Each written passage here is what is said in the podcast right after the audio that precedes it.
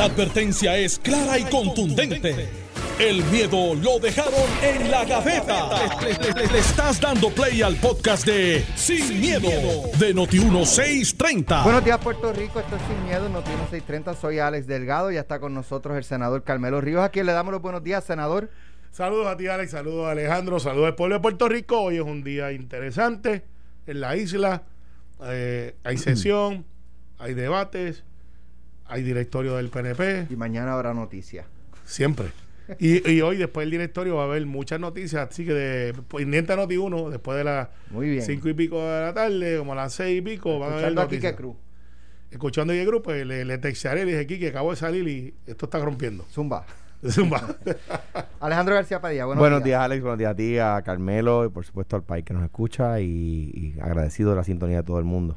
Bueno, quiero eh, comenzar el, el- el programa hoy con, con un artículo que hasta cierto punto, ¿verdad? Este, preocupante, molestoso, este, molestoso leerlo eh, y enterarse de estas cosas que ocurren cuando todo el mundo está en otro track, ahí en la- eh, los duendes de la legislatura, este, pasan legislaciones que después eh, le dan go ahead en los duendes en la fortaleza Hmm. y se convierten en ley. Estamos hablando de una ley que se aprobó, eh, creo que fue el 31 de diciembre. eh, De 2020. Pasa del mucho. 2020 Pasa mucho. del 2020. eh, así que gracias a Wanda Vázquez, gracias al Senado y gracias a la Cámara de Representantes, ¿verdad? Este, digo, no, no de mi parte, porque de, de muchas personas que se benefician de esto, pero eh, parece ser que se es injusto con otros. Eh, dice la, información que la Junta de Supervisión Fiscal está levantando bandera roja por esta medida y es que eh, esta legislación, que es la 169 del 2020, eh, según el estatuto de esta ley, las personas que compren propiedades nuevas no pagarían impuestos al CRIM por espacio de cinco años. Eh, pero aparte de eso, también quienes se dediquen a la venta de propiedades nuevas o propiedades elegibles, no, no sé a qué se refiere con elegibles, podrían estar totalmente exentos del pago de ganancias de capital y todo tipo de contribución sobre ingresos sobre estas transacciones hasta el 2030. O sea, cuando más dinero necesita el Estado, más este eh, seguimos eh, ex- eh, ¿verdad? Por- eh, implantando exenciones. Dice, la- voy a leer parte sí. de la nota. Dice, la ley no establece un límite en el valor de las propiedades para otorgar los tratos contributivos preferenciales. Como resultado, el crimen y los municipios no recibirán parte de esa bonanza que experimenta el nicho de propiedades de lujo en Puerto Rico. A manera de ejemplo, eh, Nuevo Día hizo una consulta en el crimen y corroboró que la mansión que se vendió recientemente en Dorado por 30 millones de dólares está exenta No puede ser. del pago de impuestos a la propiedad. No puede ser. Para efectos del crimen, la propiedad, incluyendo terreno y estructura, vale 324 mil pesos. Ok. Esa porquería vale. La que, la que, la que, la que vendieron por 30 millones. El valor que le pone el, trin- el Crimson de 324 mil Sí, pero te voy a dólares. explicar por qué. Eh, Eso tiene un, un propósito y una razón. No, no, no. eh, va a Ah, sonar, ve- va a mira, sonar ilógico da- porque lo es. Déjame, tiene déjame. Mira, dice que la ley, la, esta ley, conocida como la Ley de Transición del Programa de Impulso a la Vivienda, cobró vida el pasado 30 de diciembre, cuando la exgobernadora Wanda Vázquez dio su firma al proyecto, que se radicó en el Senado y se tramitó y aprobó sin que se produjera otra expresión que no fuera una ponencia a favor de la Asociación de Constructores de Hogares. Eh, el estatuto había pasado por desapercibido hasta ahora cuando la Junta dijo tener preocupaciones sustanciales con la medida.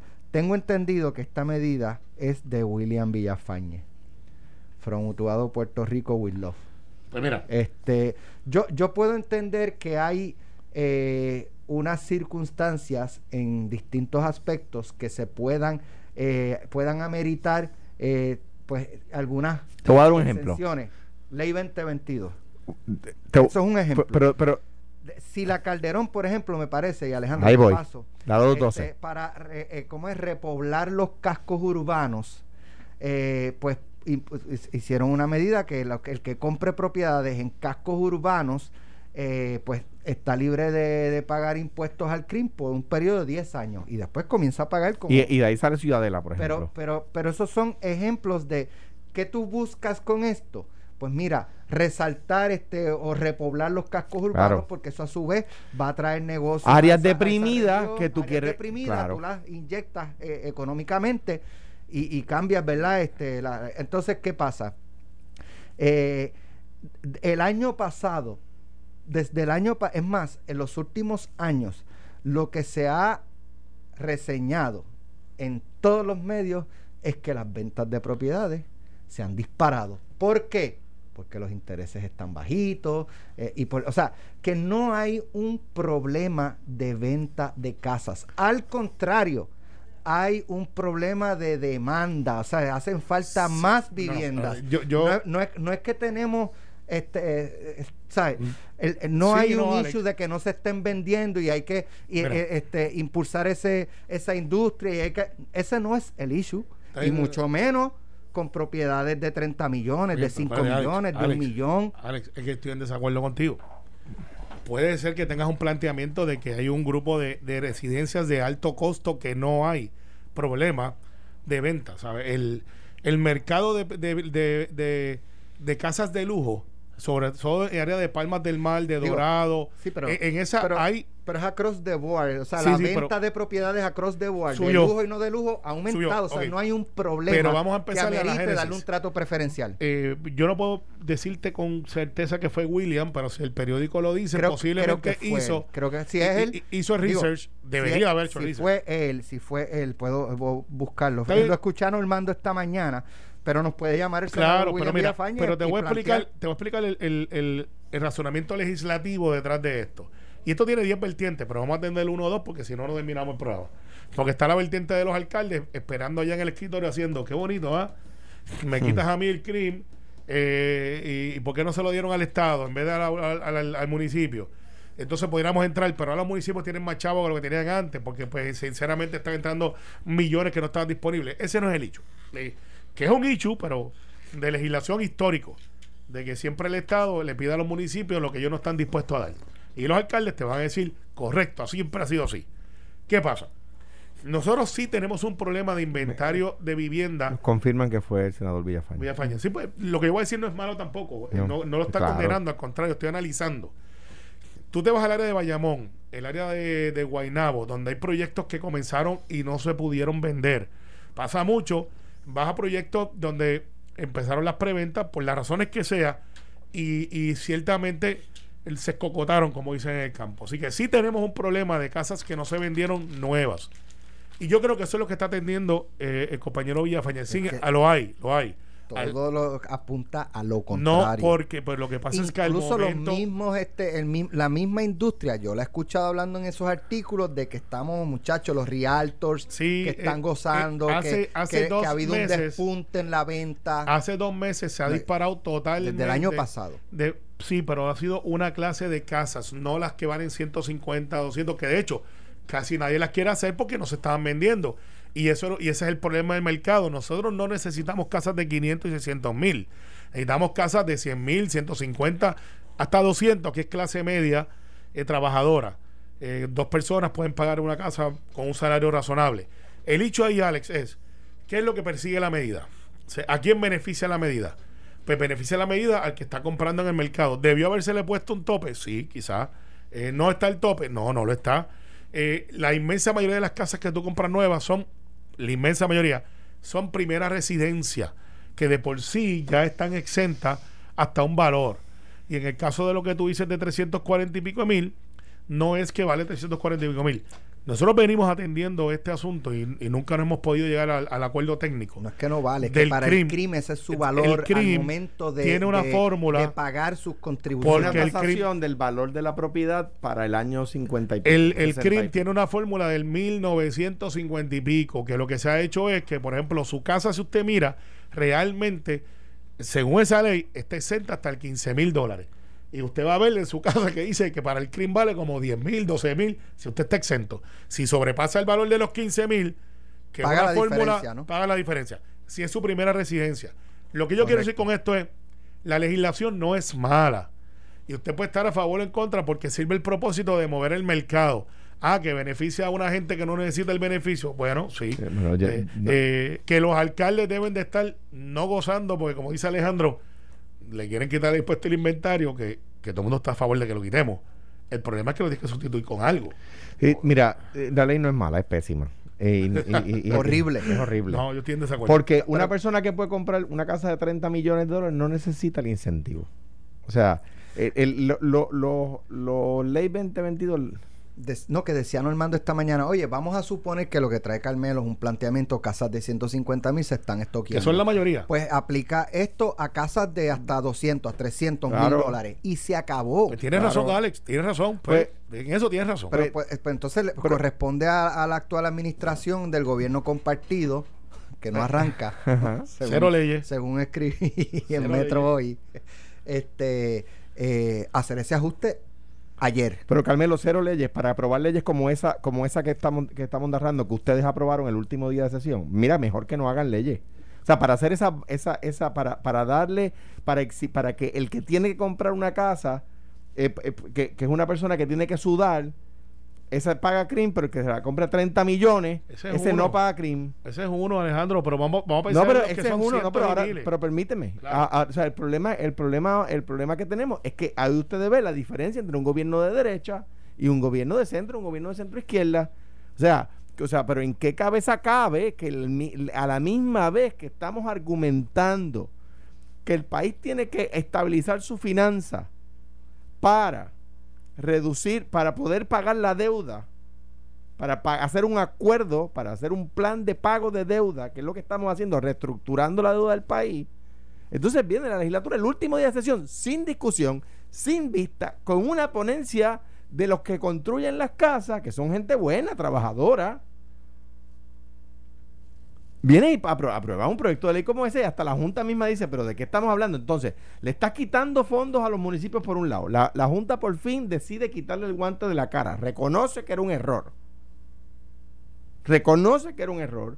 Entonces, eh, todo el mundo, incluyendo los alcaldes, dicen, hay que sustituir el impuesto al inventario. Estoy seguro que los constructores de hogares, que de nuevo son gente buena, está- están a favor de eliminar el impuesto al inventario, pero entonces le siguen quitando ingresos a los municipios. Parte de la razón, del razonamiento de la ley 2022 es que van a venir a comprar casas y esas casas van a pagar impuestos. Esa era una de las... Ese de es el razonamiento, Pero, entonces- pero- pero déjame poner el, el récord este porque creo que pa- para, no inducir error. Obviamente, este, este programa lo escucha mucha, mucha gente. Eh, y el ex agente 001 Fortaleza, que después que era uno de mis asesores. No, chote, Eh, no. ya ve. El ex agente 0001 Fortaleza, que era uno de mis asesores, que usa el ¿Cuántos pelo de esta forma. brincaron que- Fortaleza? Eh, tres. Uno. Tres, tres, no, no, tres, tres, No, eh. tres. Pues quiero que sepa que la ley se aprobó en junio. Saludo al tocayo. eh, sí, en junio. ya, ya. Ah, en ok. junio, en junio del año antes, o sea que no se aprobó el último día. Fue que le- eso 30 pasó- de diciembre. No, no, se aprobó en junio 20. Ah, no, pero y, se y firmó... y- y tenía un informe positivo desde mayo y, y quiero creo que plantear aquí porque, decía que se, habrá aprobado en el porque Senado. la aprobó, gobernadora, la gobernadora la firma. finalmente No, espérate, no, no, no, en no, no es posible. No. Yo, yo leí Sí, que pero- se aprobó en Nochebuena y la gobernadora Espérate, lo firma no el es 30 posible de- que se haya no. aprobado en junio y la gobernadora lo haya firmado en Pues, eso- diciembre. Déjame explicarte. Tiene que ser que la aprobó el Senado en junio, la Cámara luego fue informe de conferencia, bla, bla, bla, y terminó en el escritorio de la gobernadora Y en lo más, diciembre. y lo más, pues en junio se aprueba y a última hora, le creo que de récord legislativo, adivina cuál fue la votación.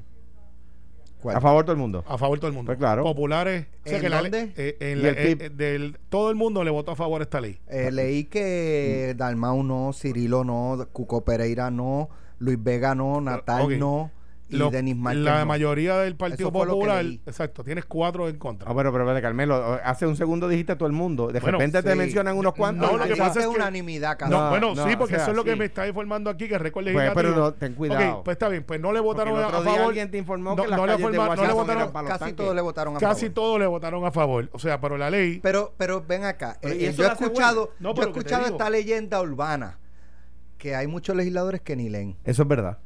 Pues no, no, no es una leyenda urbana entonces. Eso no es una leyenda urbana. Eso es un hecho. Eso es un yo hecho. parto de la Y, premisa parte- que y pode- podríamos eso- pensar que ese fuera el caso de que casi nadie 25 leyó. a 3 fue la Eh, votación. eh, y, y el último día de sesión Después pasa peor. Mira, 25, Último- último día de sesión, yo me acuerdo que yo cuando yo era senador empecé a votar en contra de un montón de medidas a- y, y- y de- y decía que iba a hacer, eh, ¿verdad? A, a emitir un voto explicativo, porque es que empiezan a traerte, mire, va un nuevo calendario. Nuevo calendario, nuevo calendario, y no da tiempo de 50 leerlo. medidas No da tiempo para- de lo hacen a propósito Claro. para que tú le votes a favor Claro, sin mirar. claro. Eso pasa. 25 senadores a favor, 3 en contra, 38 representantes a favor y 3 en Cámara en contra. Pues, pues, pues, eh, pero, y eso lo hace Yo de alguna creo. manera buena.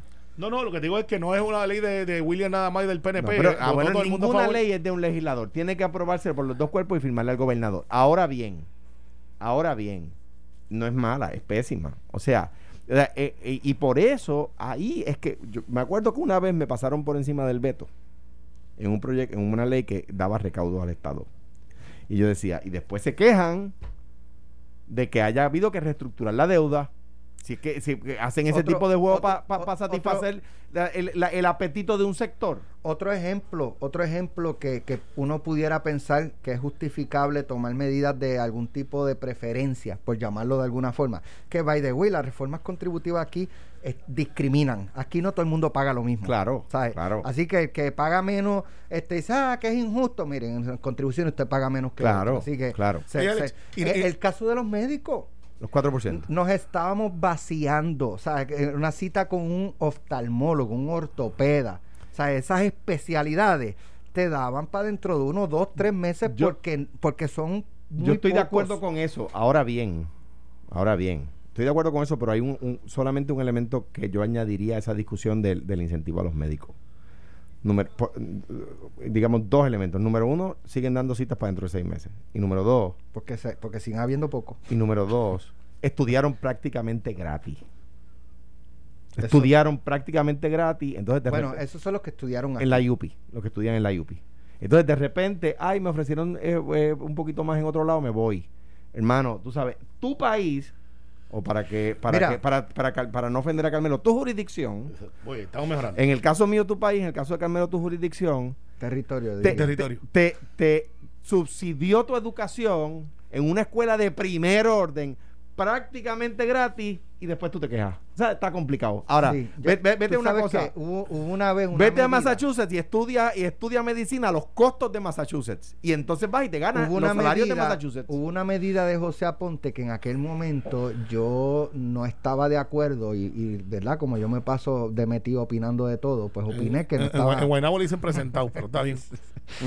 yo, Nada más que tú eres. yo, cometí más- el nada más que tú eres- presentamiento de decir que, que Nada no más, era nada buena más idea. que tú eres director de noticias de, de una de una de una de una empresa y te opinas, ah, pero qué cosas, ¿no? Este, Mira, pues, este, creo que era eh, que si que si tú estudiaste, eh, pues por ejemplo, medicina en la UPI, donde el Estado te subsidió absolutamente. el 80 o el 90% de tus estudios, eh, tú tenías que dedicarle por lo menos cinco años a trabajar en Puerto Rico en la especialización que terminaste estudiando. Si no, Sí. como, que como una es- un era como un claro, préstamo. Claro. Como cuando usted coge un préstamo que tiene que devolver el dinero, pues usted lo devuelve en Ese servicio. modelo lo usa el ejército de los Estados Unidos Y cuando te pagan la beca y Oh, te dicen en yo no sé- especialidades. Y Yo no antes sé de la quién- reforma de salud de Rosselló, aquí aquí aplicaba. Ahora, ajá. Aquí, aquí había, cuando tú te graduabas de la Universidad de Puerto Rico, la- había, eh, no sé si todas las especialidades, especialidades, pero muchas especialidades tenían que dar, creo que eran dos años o cuatro años, eh, en el sistema de salud del Estado, dándole podías tener tu oficina privada, pero tenías que dar servicio al Estado. Y no había escasez de médicos. Porque, porque dentro de cuatro años ese se puede ir, pero ha entra- han entrado nuevos. Pero eh, yo quizás, y, y quizás por, porque uno piensa en, en modelos como, como por ejemplo en Cuba, que el gobierno prácticamente es dueño de tu vida. Este, aunque a alguna gente le, le, les moleste que, que, sé, que se sé. hable y se mencione de vez en cuando, pero Vas a chequear el es que son- en, en no, ya, nada, ya, nada. en tres, dos, No, no, saluda pero, pero, pero te voy a decir, Alex, Alex, Alex, eh, hay, hay médicos indignados haciéndonos un piquete allá afuera. pero, pero no quizás, quizás, sí, quizás sí. tú, tú Ve- lo que violines. Quizás tú lo que puedes Sí. es ponerle alternativas. Mira, tú, pues si eh, cumpliste cinco años trabajando, eh, este, practicando la medicina pediátrica en Puerto Rico, si estudiaste en la UPI, estamos hablando de si estudiaste en la UPI, si estudiaste Claro. en otra escuela de medicina, pues tú que te vas pagaste para los precios del mercado privado. claro. Claro. Eh, o, pues mira, yo me quiero ir a Boston porque en Boston me van a pagar cuatro veces más que lo que me pagan aquí. Perfecto, no hay problema. Mira, tu deuda es tanto. Claro. Sí, y tú pero- reviertes al Estado lo que, lo que el Estado invirtió en ti. Pero- pero, y Alex, tú, tú Alex. tienes una, una- y tú Alex. seleccionas qué tú quieres Eh, hacer. Eso es una solución, pero ¿qué tal si hacemos algo más eh, dramático y le devolvemos la medicina a los doctores y a los médicos y se la quitamos a la aseguradora, que ahora son más médicos que los médicos? ¿Cómo es que en la ecuación una aseguradora gana más que un médico? Cuando, o sea, No, no, ¿cómo, cómo- yo explico eso? ¿Y qué tú me dices a mí? Vamos a hacer esto- eso para esto- que tú veas cómo se revierte la o sea, Yo no estoy creo, que, la yo creo que- yo creo que hay que hacer ambas cosas. Pues sí. A mí O sea, cuando, cuando un poco me, este, es cuando tu médico que lleva 15 años viéndote, que, que, que te conoce y sabe todo de ti en términos, ¿verdad?, de, de salud, eh, tiene una inquietud, este, Alex, tienes que hacerte este estudio. Ok, perfecto, vas al estudio. El plan dice que no, que tú no tienes nada, que Pues tú estás entonces, bien y no, no, es peor, es o sea, que lo pagues tú si es, quieres. peor, es peor. Para que yo pague le, el plan. Le dan un incentivo al Claro. médico para que no te refiera De porque le cuesta a pero, él. pero viendo también, viendo también la otra cara de la moneda, todo es un negocio. sí, yo no creo hasta, eso. hasta la religión es un negocio en todas partes del bueno, mundo. yo no me voy a meter ahí porque Aquí en después- Puerto Rico y cojamos la reforma de salud. ¿Cuántas veces una persona va a emergencia porque le duele una uña? Ay, O porque- sea, ¿tú ¿Sabes todo lo que le cuesta eso al Estado, a Pues nosotros claro. los contribuyentes? y si tú pones, y si tú pones una- de- yo, y yo planteé en un momento poner eh, un límite de visitas gratuitas a sala de emergencia y a la, me cayeron chinche, pero me cayeron chinche incluso en las líneas editoriales. No, no, y, y tú le dices. O sea, no "Pon- era- no póngase- era el mercado". Sí, sí, ponga- pues que se paguen por lo menos cinco pesitos. Muchachos, ¿cómo tú vas a hacer la clase pobre, pueblo trabajador y qué sé yo qué? Pues, pero no les importa que, que- que el, el sistema se sobrecargue y se endeude hasta jón. mira, el O sea, problema- yo creo que el, el- el- el- la reforma de salud es un buen proyecto, pero está diseñado de una forma que permite y promueve el abuso del De- de- tarjetaviente. pero déjame, déjame explicar Oye, un- ¿cómo- déjame- pero, ¿Cómo- espera, cómo no, de las casas- de llegamos a la reforma Va, tengo salud? más, tengo más, pero cuando regresemos ¿Cómo de la las pausa, casas llegamos a la regresemos reforma de de la salud? pausa. Estás escuchando el podcast de Sin, miedo, de Noti1630. Carmelo, ¿ibas a decir algo? No, Eh, bueno, Carmelo y Alejandro iban a decir La algo. reforma de salud sale tan cara al país porque el gobernador Rosselló Padre aprobó esa reforma con la certeza de que Bill Clinton, presidente, iba a aprobar la, reserva- la, re- la reforma de salud federal que iba a subsidiar la reforma de salud local. Entonces, un poco picando adelante. Eh, pero picó adelante, la aprobó eh, y, el, y el gobierno federal no aprobó la reforma de Clinton Que era un tipo modelo de salud universal. universal y entonces nos quedamos nosotros con los gastos sin los fondos. Y- Tienen y- que ver una, un documental de Michael Moore que se llama Sico. Sico. O. Este, y aborda esa parte pero- de la- las promesas de los Clinton con, Con la con- salud. y, y que los hizo viral. Pues mira, Cambiar de posición. eh, Michael Moore hace, hace uno- uno- unas cosas bien, bien interesantes. Eh, pero mira, fuera de eso y volviendo otra vez a las casas rápidamente, obviamente parte del proceso que se dio en aquel hecho, momento era porque habíamos escribieron pasado que María. una, que te haga una pregunta, te la hago ahorita. Ay, ahorita. Que había pasado María, mucha gente había perdido sus casas. Había como un medio compromiso de que se iban a construir casas, sobre todo eh, después bajo de los, de los terremotos también. Y que pues, esto se hizo para que la gente no se fuera, para que se construyeran casas, se pudiera comprar. Y pues claro, este, sabemos que no se han construido todas las casas que se deben construir. Eh, hay un montón de casas abandonadas, que es el otro dicho que tenemos ahora, de casas que se convierten en estorbo público por la misma razón. De hecho, hay una legislación también mía que se convirtió en ley para que tú puedas acelerar el proceso de declarar estorbo público y poder rehacer esas casas o, convertirlas en algo útil, eh, porque tenemos ese, esa crisis, sobre todo en las urbanizaciones que tienen más de 30 años, eh, donde la gente fallece, se fueron los hijos, migración, este, todas estas cosas. Y, ponte a pensar los apartamentos que se usaron de playa, los second homes, que ahora eh, mucha gente no los puede pagar y se han convertido en estorbo porque los dejan ahí, el banco no los quiere asumir, deben 40, 50 mil pesos de mantenimiento eh, y los condóminos que están al lado están diciendo, ¿y qué pasa con mi propiedad? ¿Devaluó? Esto, lo otro, tengo un estorbo al lado. Y esto está pasando no tan solamente en Coamo, está pasando en No, Palma. tú vives, está tú vives pasando- en Cantagallo, en Guaynabo. No, Como yo no, no deja. Cuamo de ejemplo. Cuamo sigue subiendo la, la- todo, todo excepto los precios. Eh, me imagino, Sí. eh, me imagino. Pues, ¿cómo, ¿Cómo encontraste el pueblo el otro día que fuiste? Me Está preocupa bonito, está eso. bonito. Ah, Está dilo, bonito. dilo, Y- y y- vivo. y- y está bonito y hasta Calixto tiene allí el, uno de los asesores Tremendo. de Manuel, Me, preocupa está bueno. eso, con, hay que hablar con Tato porque así fue con la Autoridad de Energía Eléctrica. Pero- Eh, Eran todos menos el costo de la Ayer energía. hubo y un tenemos apagoncito, una- ayer ahora hubo- tenemos una deuda. ayer hubo un apagón, ayer hubo un apagón Sí, la- lastimoso. Sí, pero y- fue bastante en sectores. Mira, Sí, me pero- pero- dicen pero- Carmelo, y- me y- dicen preguntarle a Carmelo que es un salario razonable. Pues mira, un salario Porque razon- ven- depende, por ejemplo, depende, depende. Cuando yo era estudiante, eh, mi salario razonable era, yo jugaba ahí por doble A y, y, y yo, yo vivía, vivía, siendo bueno, estudiante, ahora voy a, con una renta de voy a comprar 400 café. Es pesos. más, yo creo que voy a comprar almuerzo, me va a dar lo que No, no, te voy a explicar. Una- de- es que depende de tus necesidades y cambian. Un salario, un salario- un salario razonable cuando yo era estudiante de Derecho eran 1.200, 1.300 pesos y yo podía vivir con eso. Podía. No vivía con opulencia, siempre había chavos para ir a la calle Luna, porque las prioridades estaban claras en aquel momento.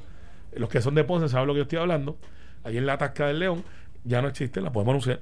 Y ahora no lo es para mí, porque yo voy. Bueno, el estilo de vida, el costo de el vida. de vida, el costo de Más, vida, eh, tengo otras obligaciones. Pero todo depende. Hay gente que un salario razonable puede ser dos mil, tres mil dólares eh, eh, en- entre los dos. Hay gente que dice que yo con eso no puedo vivir. Y depende, Alex. Así que un salario razonable depende de su estilo y hasta donde usted Dice, mira, son 20 si son 25 mil pesos, con una pareja que gana entonces entre los dos, 25 cada uno son 50, entre los dos puede pagar una casa de 200 mil dólares, más escuela, eh, hijos, este, compra. Sí, sí la puede pagar, porque eso, agua, eso es una luz. eso es una hipoteca de alrededor de mil a mil cincuenta. Sí, pero eso por 12 meses. Eh, no, espérate, pero entonces tú tienes que tomar la decisión. Tengo dinero suficiente Bueno, para que. me- no, no, depende. Es que todo tiene una- un depende. Porque si tú quieres tener tus hijos en la escuela donde yo estudié becado, pues yo no los podía No, atender porque yo no puedo pagar eso. Yo no pagaba. No, yo no pagué. Yo, Yo. tu- yo estuve becado en la American Militar. No, no, no. hasta que Lo de, lo que son mil pesos, son más. Eh, bueno, los que pagan mil pesos, yo, yo los felicito, son unos valientes. Este, para efectos de escuela. No, pero la- una residencia con los, los porcentajes ahora, 200 mil, son como 1100, 1150. Tú- Usted con un salario de 50 mil dólares combinado que se convierte en un sucio como de 30 mil, sí, usted puede pagarlo. Y la compra 400, su carro 400, 500 dólares. Ahora, si usted quiere andar un BMW de 800 y mil dólares, pues no le va a dar.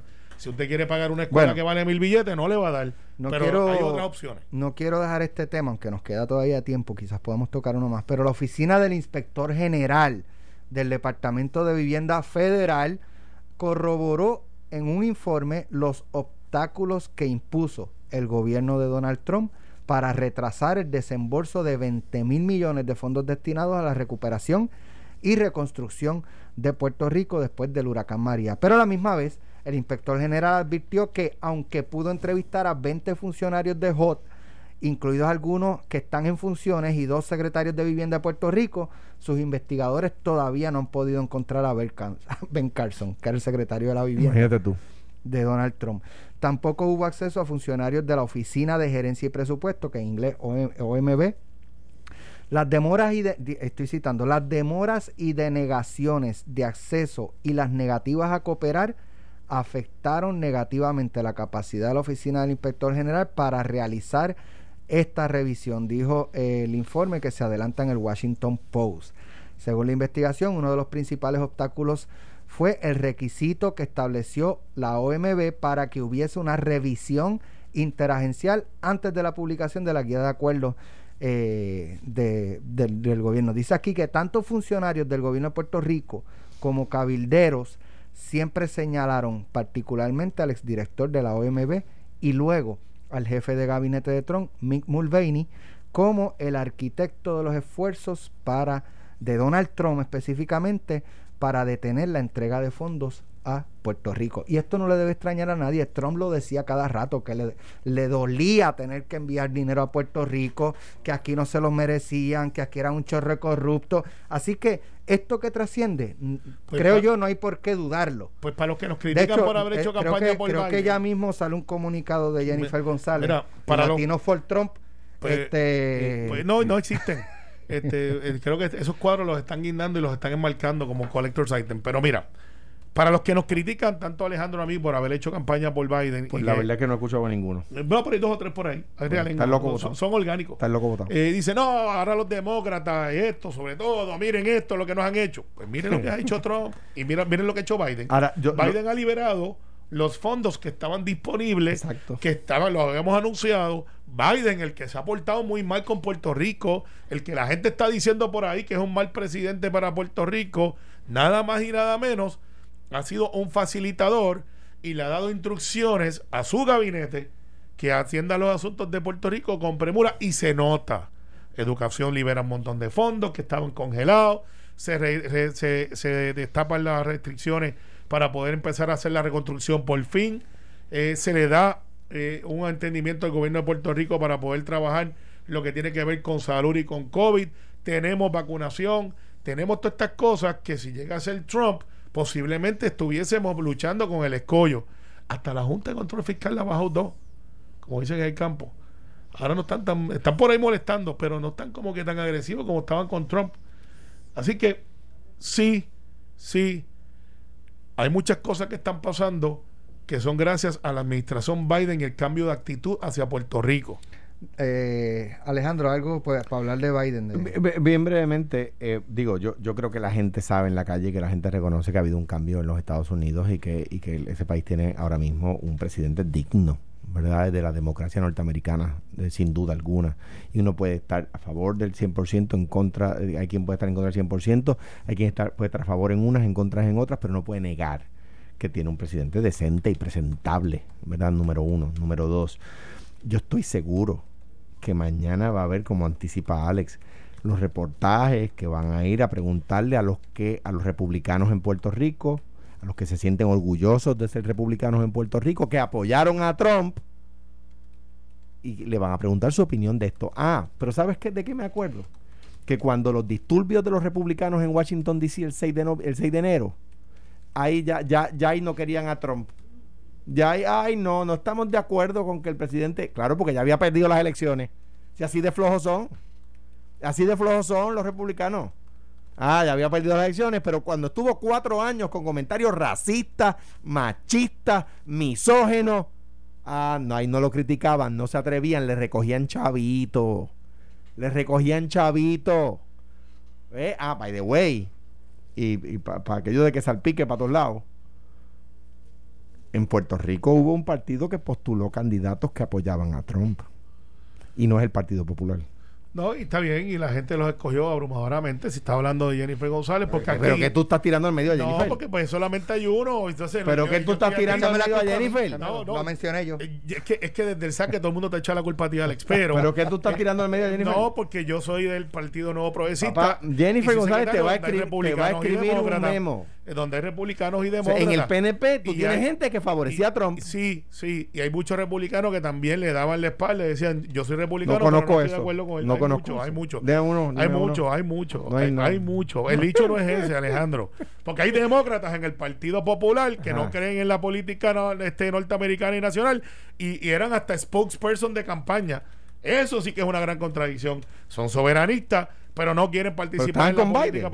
Eh, no, estaban con Sanders, dos o tres de No, ellos. bueno, está bien. pero con Biden se haber zafado dos o Pero, tres. de- pero, te- pero déjame decirte, hay, pens- hay cosas de- de- del senador Sanders con las ideas que yo comparto y tú también. Está bien, pero hay gente que no cree en la política norteamericana. De hecho, cuando le preguntaban, yo no quiero votar por el presidente, pero estaban luchando para que fueran delegados, para que estuvieran ahí. Eso es una contradicción. Ahora, volviendo al Y, asunto y republicano. y para ti está cool tener en el PNP gente que apoyaba a Trump. Pues mira, esa es la democracia. Y yo. ¿Pero te con parece cool? Con to- me parece que es parte de la democracia. Ni cool ni un cool. Ok. Lo que me parece es que cada cual con lo Pero te, suyo. te y digo lo de cool porque es en inglés. Eh, no, está bien. No te Yo- digo chévere. Si fuera hablando del Partido Popular, te diría chévere, No, nítido. eh, nítido, Pero en, pues. en el PNP es cool. Es cool. Eh, y- nice. Y, en el Partido Popular también se llama Nice. cool. Sí, se llama cool también. Y hay algunos que son como cool cool, que aman el peligro. Pero, Ah, ahí estoy yo. eh, pero, pues por eso. Y, y a veces se caen. Pero el chiste al final, y que no se cuenta solo, es que en el Partido Republicano ahora tienen que reinventarse. Y cuando salga esta noticia y salgan otras más, van a tener que decir, Aquí, bueno, ah, en Puerto Rico. van a decir, nosotros no estamos de acuerdo con eso. Y, y, y separarse de esa controversia. Todo el mundo sabe que Donald Trump no necesariamente se portó bien con Puerto Rico. Hay gente que dirá, ¿y esos millones de billones de dólares de dónde salieron? No fueron de Biden, fueron del gobierno federal.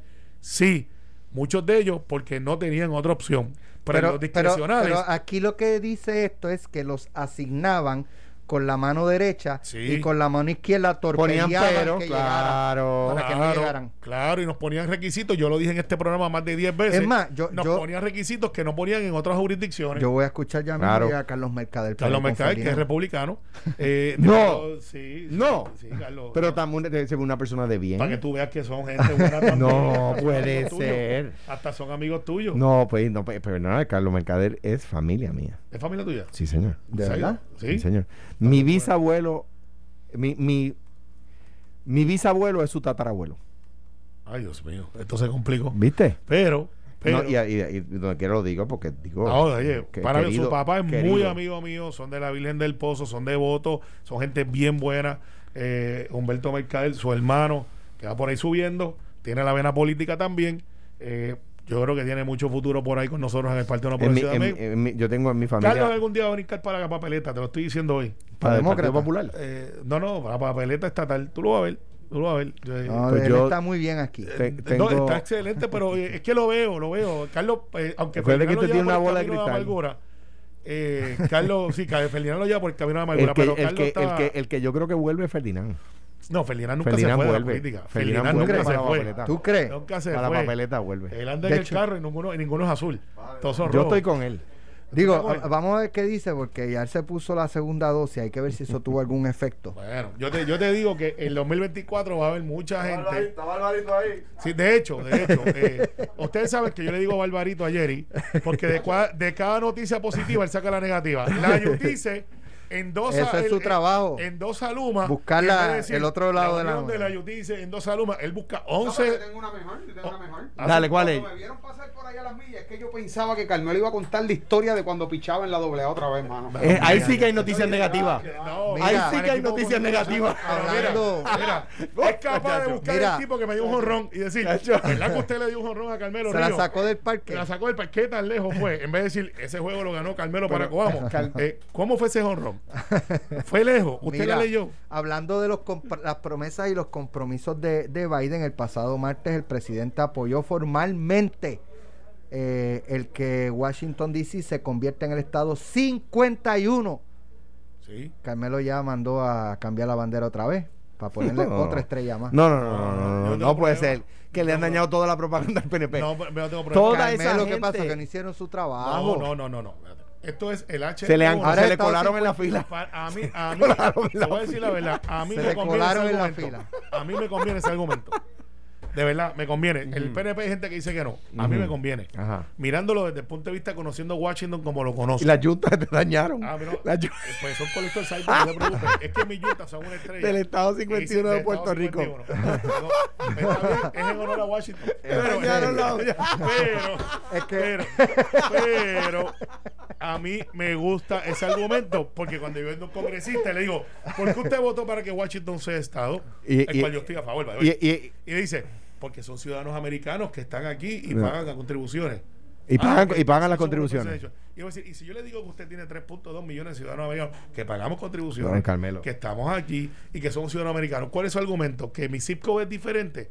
Y si yo le digo que ese ciudadano americano, en este caso yo, me mudo a Washington DC y tengo los mismos derechos y beneficios, ¿qué me hace diferente? 36 mil pies de Pero, altura ah, pero, ah, ahí es que ahí es que el argumento que ustedes utilizan en Puerto Rico, que es ese argumento que tú estás diciendo aquí, en Washington se les cae porque tú no le dices a la gente que nos está oyendo que ese congresista al que tú le hablas de eso le dice, mire, en primer lugar ustedes no pagan las contribuciones que pagan la gente del estado del, del, del- de Washington DC de la capital federal, ¿verdad?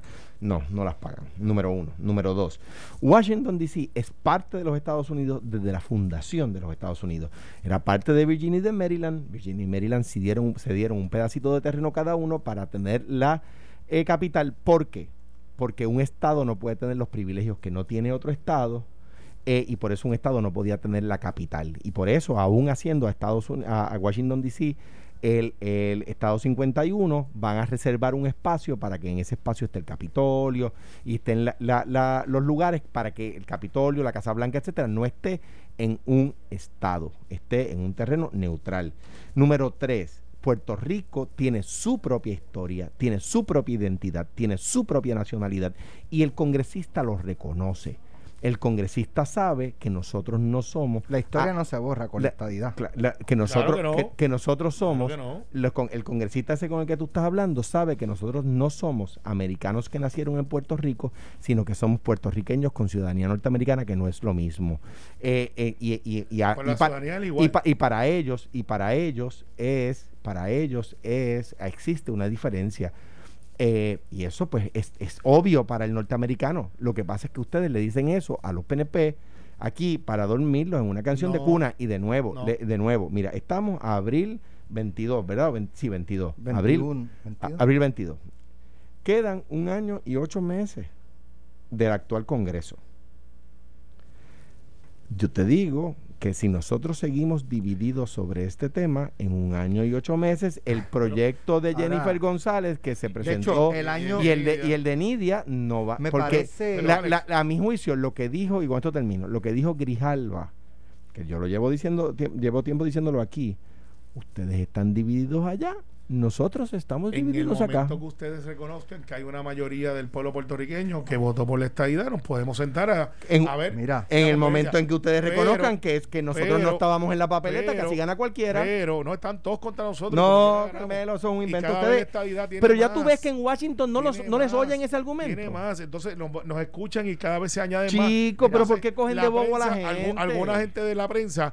Ah, que hubo una convocatoria de vista de pueblo para verle el Leocasio Cortezo.